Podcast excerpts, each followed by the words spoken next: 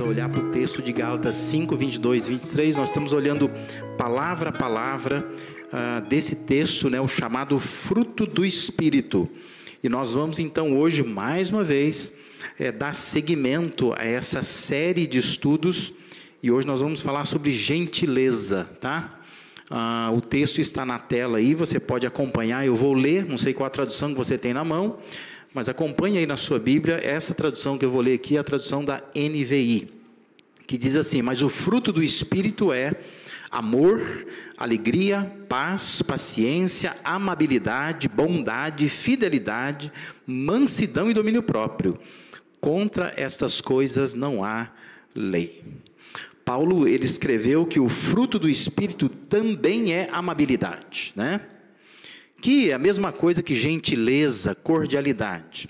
Ou seja, a, além do amor, da alegria, da paz, da paciência, Deus quer, através do seu espírito, nos transformar em pessoas mais gentis, formando assim o chamado fruto do espírito que lembra que nós temos falado que é uma combinação de valores que retratam a vida completa em Deus ou, ou aquela vida é, que a gente chama de cheia do Espírito Santo, tá?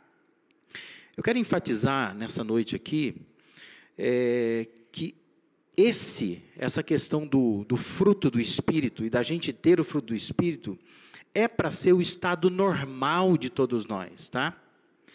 é, todo crente genuíno, maduro, precisa ser cheio do Espírito Santo. Olha essa frase, esse texto do A.W. Tozer. Ele diz assim: a vida em que o Espírito habita não é uma edição de luxo do cristianismo, que deve ser desfrutada por determinados cristãos extraordinários e privilegiados. Ao contrário, é o estado normal para todo homem e mulher remido em todo mundo. Então preste atenção nisso. Não é para você que está aqui ou quem está em casa ficar pensando assim, que bonito isso aí, né? Esse negócio do fruto do Espírito, olhar para cada uma dessas partes do fruto e ficar pensando assim, nossa, tem pessoas que vivem assim, pessoas privilegiadas, pessoas selecionadas, pessoas extraordinárias, pessoas queridas por Deus, né, abençoadas por Deus, mas isso não é para todo mundo. Não, não é isso. Entenda que a vida que o Espírito Santo habita não é uma edição de luxo para alguns. Que esse é o problema né, de muitos. Imaginar assim que há pessoas no meio cristão que atingem nível espiritual que se tornam pessoas especiais, pessoas extraordinárias. O que Deus quer é que aquilo que nós estamos falando aqui, cada uma dessas características, qualidades, virtudes, façam, façam parte da nossa vida. Todos nós, né? Não é para alguns, não é para pessoas especiais, é para todos nós. Todos nós, Deus espera que a gente viva dessa forma. Então, entendendo isso, é, algumas versões, não sei qual a versão que você tem da Bíblia aí na mão, mas algumas versões mais antigas da Bíblia, elas vão trazer a palavra benignidade, não é isso? Vai dizer que o fruto do amor, o fruto do Espírito, aliás, é amor, alegria, paz, paciência, benignidade. E na sequência, traz a palavra bondade. Isso gera muita dúvida na cabeça nossa, né? Porque quando você vai para um dicionário da língua portuguesa e você digita lá, ou você folheia lá e, e procura o verbete benignidade, vai dizer que benignidade é bondade, né? É a mesma coisa. Isso confunde muito a cabeça da gente. Por isso que a versão da NVI, ela trouxe uma outra tradução. Ela diz que o fruto do Espírito é amor, alegria, paz, paciência, amabilidade, bondade. Porque na língua grega são duas expressões distintas. É claro que a gente vai se aprofundar na, na, na bondade na semana que vem, não é? Eu espero que você volte aqui, ou quem está em casa acesse de novo o canal e possa acompanhar, que é o complemento disso aqui. Mas é importante hoje nós entendemos a diferença dessas duas expressões. A primeira expressão, traduzida como benignidade, ou amabilidade, ou gentileza, é uma palavra que aparece apenas dez vezes no Novo Testamento. E essa palavra é só usada pelo apóstolo Paulo. Nenhum outro documento escrito no Novo Testamento vai usar essa expressão. E essa expressão ela se refere a uma disposição gentil, uma disposição bondosa para com outros. Retrata o coração bondoso. Por isso que se traduz como benignidade, benignidade no português é muito parecido com bondade. Mas a palavra grega traduzida para benignidade, ou aqui no caso da NVI, amabilidade, retrata o coração bondoso e indica a essência da pessoa, independente da ação da pessoa. É quase que o conceito do câncer benigno, não é assim? Conhece alguém, ou você já experimentou isso, né? Você tem um nódulo. Aí você vai no médico, o médico diz assim: precisamos fazer um exame e tudo mais. Aí faz diz, não, mas esse nódulo ele é benigno. Por que, que ele é benigno? Porque ele faz bem? Não. É que ele não faz mal. Percebe? Então, essa é a ideia de benignidade. Não é alguém necessariamente que faça o bem, mas é alguém que não faz mal. Percebe a diferença? É que o grego ele é muito conceitual, né? Ele tem nuances muito sutis. E é importante a gente entender isso, né? A ideia do, do benigno é que é um câncer tratável, não é? É, não é que ele está ali, pode deixá-lo ali, ou é, porque ele está fazendo bem para a gente até. Não, mas ele não faz mal. Então ele é tratável, pode tirá-lo, pode extrair, a pessoa pode ficar tranquila e tudo mais. Essa é a ideia da benignidade. A segunda palavra, que é traduzida como bondade, vai aparecer quatro vezes mais no Novo Testamento. Exatamente 41 vezes essa palavra, na língua grega, aparece no Novo Testamento. E ela se refere mais à bondade ativa.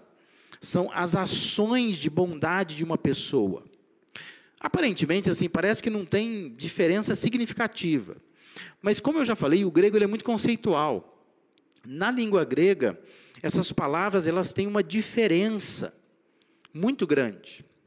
Porque há uma diferença entre pessoas que podem fazer ações de bondade, mesmo sendo ruins de coração, elas podem ter uma ação bondosa, e pessoas que são, não necessariamente é, estão fazendo uma ação bondosa, mas elas são boas de coração. Significa dizer que benignidade, amabilidade ou gentileza diz respeito à pessoa que exala bondade a pessoa que transpira bondade, né? A pessoa benigna, ela não precisa fazer o bem para que as pessoas sintam bem perto delas. Essa é a diferença. Pessoas benignas, elas fazem o bem mesmo não fazendo o bem. Porque elas espargem bondade, elas espelham bondade, espalham bondade.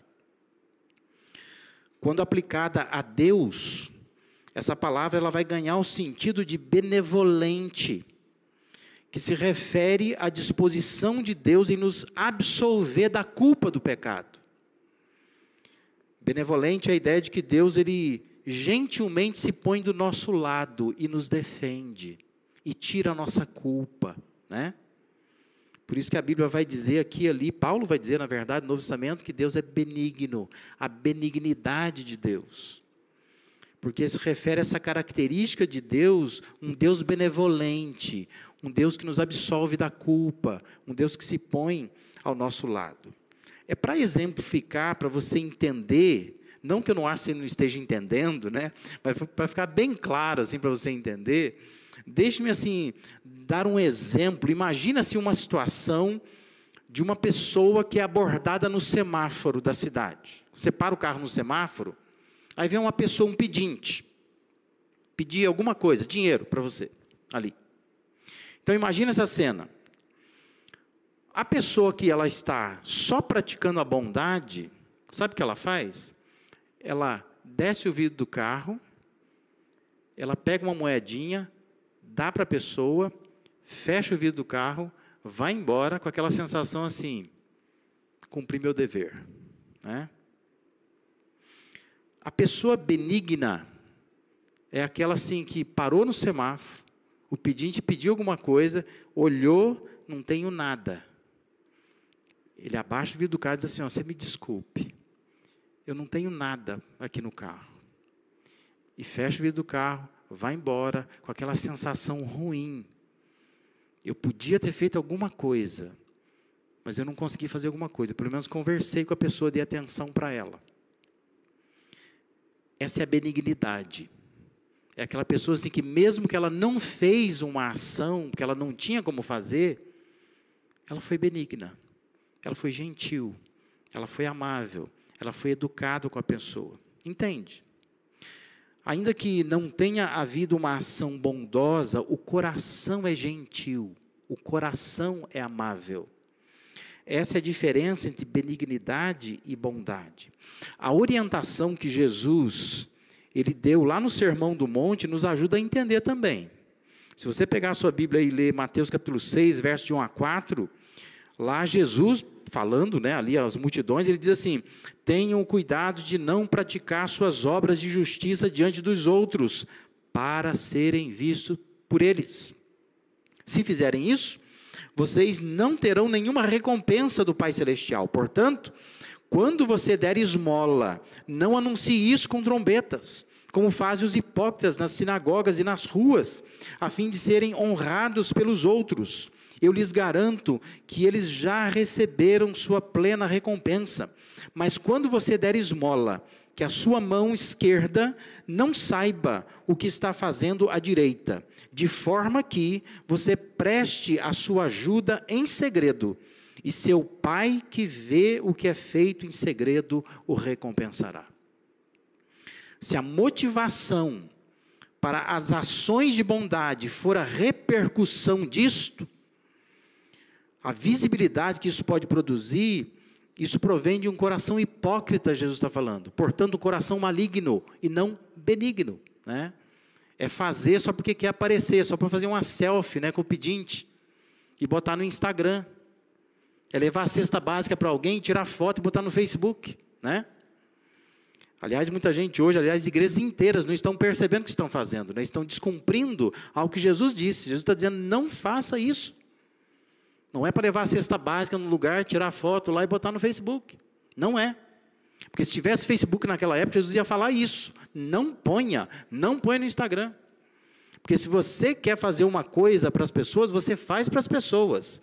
Mas não faz isso para ganhar projeção, para dar visibilidade. Não faça isso. Porque isso provém de um coração hipócrita que quer ganhar repercussão com a ação que está fazendo. E Jesus diz que quando isso acontece, esse coração não é benigno, ele faz uma ação bondosa, mas faltou-lhe benignidade. Porque benignidade é aquela coisa mais interna. Ou seja, presta atenção nisso. A benignidade, ela proporciona verdade nas ações de bondade. Eu vou repetir para você decorar. Benignidade, ela vai proporcionar verdade nas ações de bondade. Você pode ter uma ação bondosa, mas se você não tiver um coração benigno, não é verdadeira essa ação bondosa porque ela está querendo apenas aparecer, apenas ganhar repercussão, apenas gerar visibilidade, ganhar seguidores, né? admiração, elogios. E Jesus está dizendo que não é para acontecer isso. Se não associarmos a gentileza, a amabilidade ou a benignidade, a bondade prática, nós podemos ser condenados como os fariseus e escribas foram por Jesus. Se você olhar lá, Mateus 23, versículo 27 e 28, Jesus diz assim: Ai de vocês, mestres da lei e fariseus, hipócritas, vocês são como sepulcros caiados, bonitos por fora, mas por dentro estão cheios de ossos e de todo tipo de imundície. Assim são vocês. Por fora parecem justos ao povo, mas por dentro estão cheios de hipocrisia e maldade. Percebe o que Jesus está falando? O Espírito de Deus, ele quer agir em nós por dentro e por fora. Não adianta ser só bonito por fora, não é? pessoa é bonita por fora, fica fazendo coisa bondosa por aí, agindo. Eu não estou dizendo que não é para agir com bondade, é para agir com bondade, mas o que eu estou dizendo é que o Espírito Santo quer fazer uma ação completa. Não é só uma ação externa, não é só bonito por fora, é bonito por dentro. Tem que ser uma ação que vem lá de dentro. Por isso eu quero que você pensando nessas coisas, né, na ação completa que Deus quer fazer, especialmente nessa parte do fruto que é a chamada benignidade, que a gente está chamando aqui de gentileza, eu quero que você pense comigo em três faces da gentileza ou da benignidade, né? Quais são as faces? Aonde que na prática nós vamos é, é, realmente vivenciar essa questão da gentileza ou da benignidade ou da amabilidade? Primeira face da benignidade é a sensibilidade. Isso tem a ver com a forma de olhar para o outro. Observe aí o que Paulo escreveu aos Romanos acerca de Deus.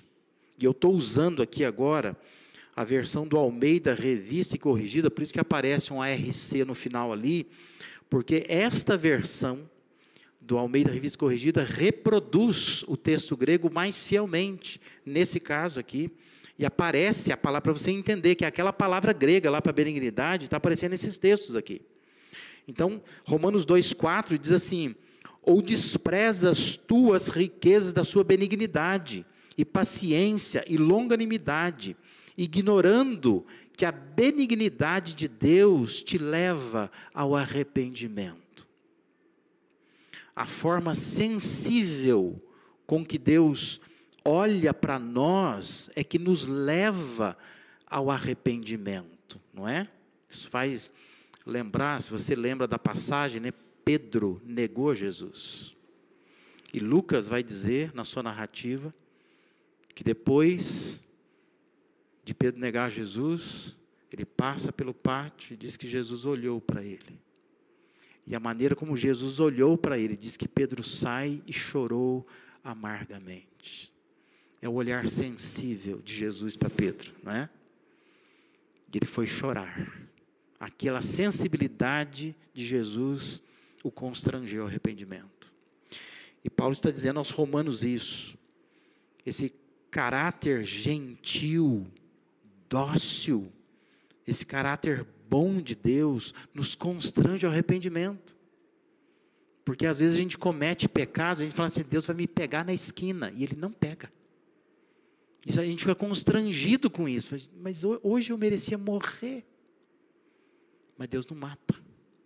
Por quê? Porque Deus é benigno.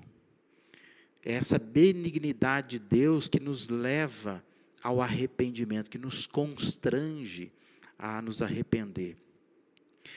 Pessoas gentis têm uma preocupação interna que as faz olhar para o mundo à sua volta de forma diferente.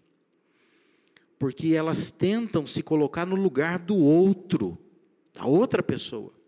Sensibilidade.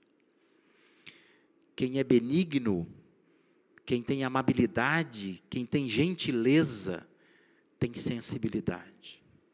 Consegue se colocar no lugar do outro quando vê uma situação, ainda que não faça uma ação, porque às vezes não pode fazer, ela sente o que o outro sente. Porque ela tem dentro do coração dela benignidade. Aos Colossenses, Paulo escreveu instruindo diretamente aos cristãos a serem sensíveis, imitando o próprio Cristo ah, no ato de perdoar. Né? Veja lá, Colossenses 3, 12 e 13. Revesti-vos, pois, como eleitos de Deus, santos e amados, de, de entranhas de misericórdia. Olha a palavra grega lá, ó, de benignidade, humildade, mansidão, longanimidade, suportando-vos uns aos outros e perdoando-vos uns aos outros. Se algum tiver queixa contra o outro, assim como Cristo vos perdoou, assim também vós fazei vós, né? Perdoa sim, como Cristo perdoa, você perdoa também. Isso é sensibilidade. Paulo está dizendo, vocês como cristãos, vocês precisam se revestir de benignidade. Isso é fruto do Espírito, é o que o Espírito quer produzir na gente. Benignidade. Essa gentileza, essa amabilidade que se traduz em sensibilidade.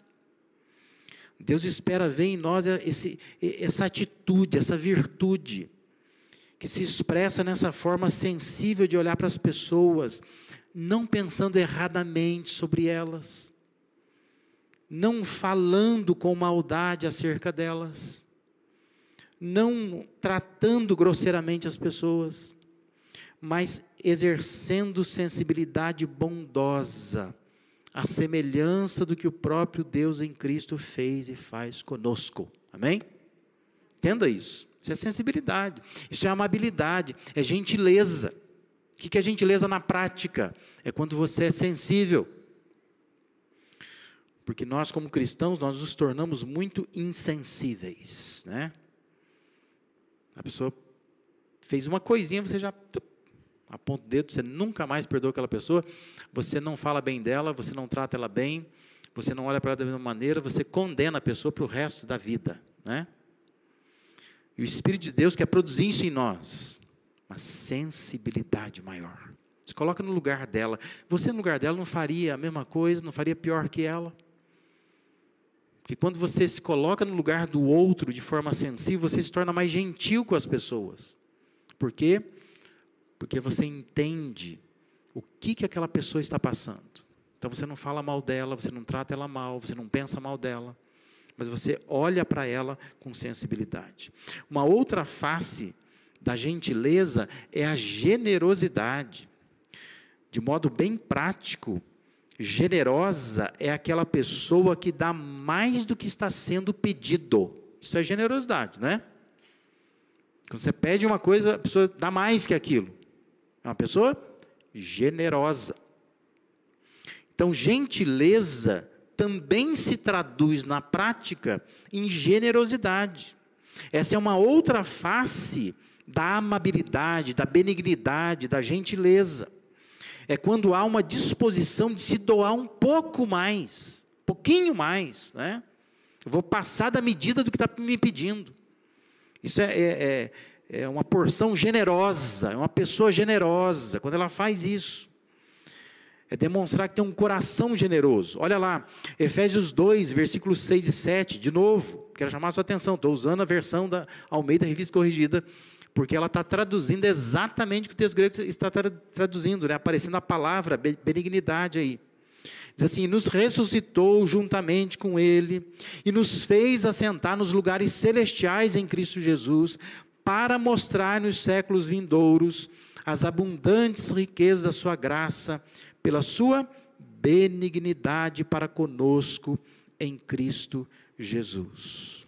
Paulo estava dizendo aos Efésios: Deus é generoso, e sendo generoso, Ele compartilha das riquezas da Sua graça conosco, sendo benigno, gentil, amável para conosco, né? Gentileza envolve partilha significa querer compartilhar ou repartir com outros o bem que está dentro da gente. Então eu reparto isso com outros. E é bem isso que Deus faz. Deus compartilha do bem que está nele conosco, né? É um atributo que Deus comunica conosco, o chamado atributo da bondade ou da benignidade, né? Deus é bom e ele criou seres para serem bons também e quer nos tornar pessoas de fato boas. Então Deus compartilha conosco as riquezas da graça, porque Ele quer que sejamos pessoas gentis, pessoas amáveis, pessoas benignas. Paulo, quando escreve a Tito, ele fala dessa gentileza de Deus, repartindo dessa benignidade dele de forma generosa, abundante, né? Tito 3, verso 4 e 6, diz assim: Mas quando apareceu a benignidade e o amor de Deus, nosso Salvador, para com os homens, não pelas obras de justiça que houvéssemos feito, mas segundo a sua riqueza, nos salvou pela lavagem da regeneração e da renovação do Espírito Santo. Que, olha só a palavra, que abundantemente Ele derramou sobre nós, ou seja, generosamente Ele derramou sobre nós, por Jesus Cristo, nosso Salvador. Nosso Salvador. Deus é um Deus generoso, faz mais do que a gente está pedindo, não é isso? Ele vai para além do que a gente pede. E Deus quer produzir isso em nós, que nós sejamos pessoas amáveis, pessoas benignas, pessoas que são gentis.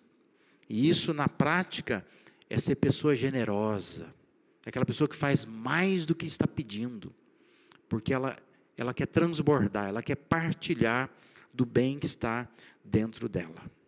E uma última face da gentileza é a serenidade, é a forma de agir para com o outro, né? Paulo, quando escreve a Timóteo, ele instrui ao servo do Senhor: não convém brigar, mas sim ser amável para com todos, apto para ensinar, paciente. Bem prático, né? Paulo dizendo: não convém ao servo do Senhor brigar. Aliás, a expressão servo do Senhor aqui, quando Paulo escreve a Timóteo, é uma expressão um pouco atípica. E a gente entende que ela não está se referindo a todos nós cristãos, né? Embora Deus espera que todo cristão seja amável com todos, né? Que seja para ensinar, seja paciente. Mas a, a expressão servo do Senhor aqui está dizendo aos líderes. Quem lidera precisa aprender esse princípio. Não convém a quem lidera brigar, contender, como diz algumas versões, né? Mas sim devem ser líderes amáveis para com todos, aptos para ensinar, pacientes para com todos. É preciso ser mais suave, né? É preciso ser menos rígido, menos ríspido, menos intransigente. O Matthew Henry, né, ele, ele define benignidade assim. Ele diz que benignidade é doçura no temperamento. Isso é benignidade. É quando a pessoa consegue colocar açúcar no temperamento, né? Para de ser azedo, para de ser amargo, né? Para de ser sem, sem sabor, mas põe açúcar, adoça esse temperamento, né? Isso, isso é importante.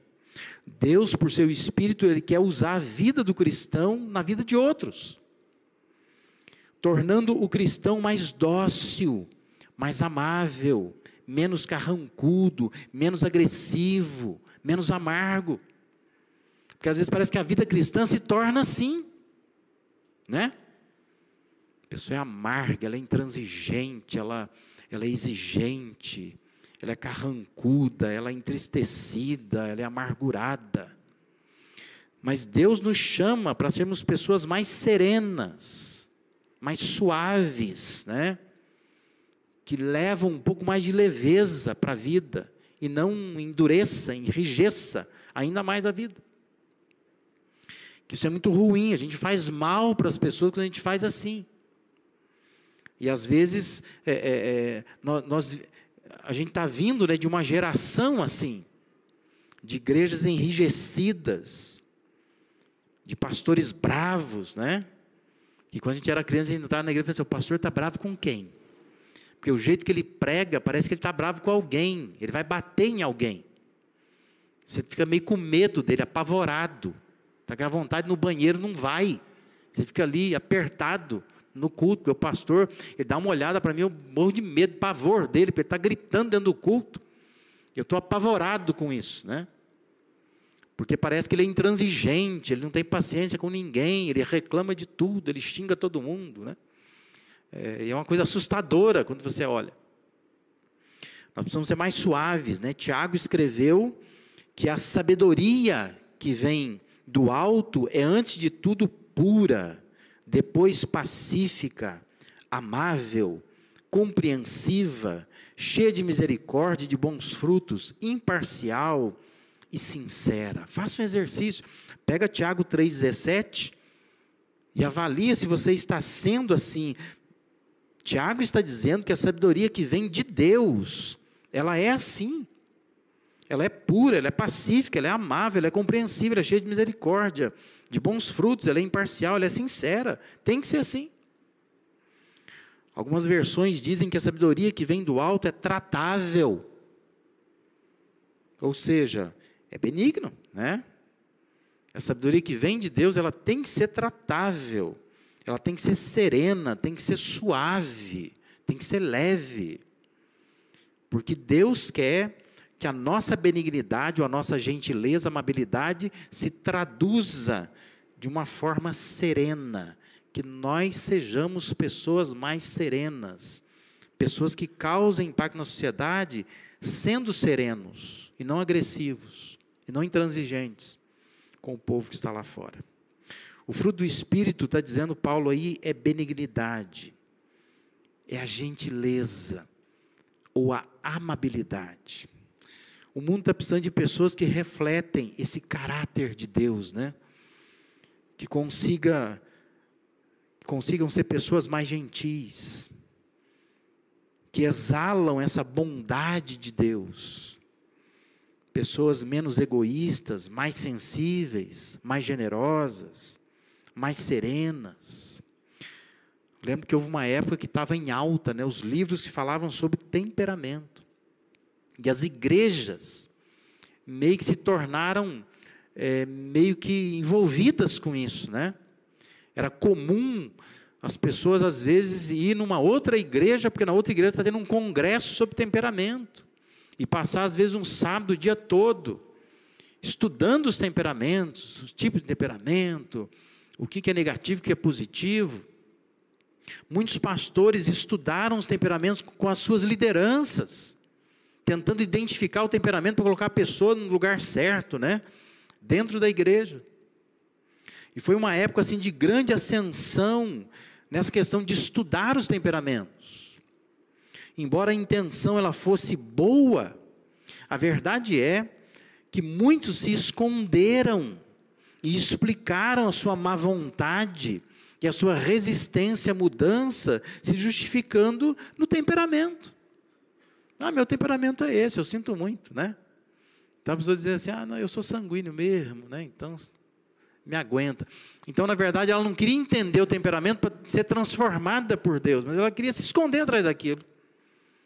E aí, então, qualquer correção que você quisesse fazer, ela jogar na tua cara o teste que ela fez. É que, ó, meu temperamento é esse aqui, sinto muito, me aguenta, me suporta. Mas eu queria que você nessa noite pedisse a Deus: Deus, transforma o meu temperamento. Quando Davi escreve lá o Salmo 139, Davi diz assim que Deus me teceu dentro da minha mãe, né? Então eu acho que Deus também teceu a mim, teceu a você. Deus sabe cada fio nosso. Ele sabe. Deus sabe a cor. Deus sabe a intensidade. Deus sabe para que, que serve. Então é muito provável que o seu temperamento, o seu jeito de ser, não deve ter sido produzido no momento que Deus estava cochilando. Deus teceu você. E Deus quer, pelo Espírito dele, transformar você. Por isso, nesta noite, ore, diz assim: Deus, coloca doçura no meu temperamento. Eu quero ser uma pessoa benigna. Eu não quero só fazer o bem, que é importante fazer o bem, mas eu quero ser uma pessoa boa, ainda que não esteja fazendo nenhuma ação boa, eu quero fazer bem para quem está perto de mim. Eu quero que as pessoas se sintam bem perto de mim. Por eu ser uma pessoa que exala, que transpira a bondade de Deus.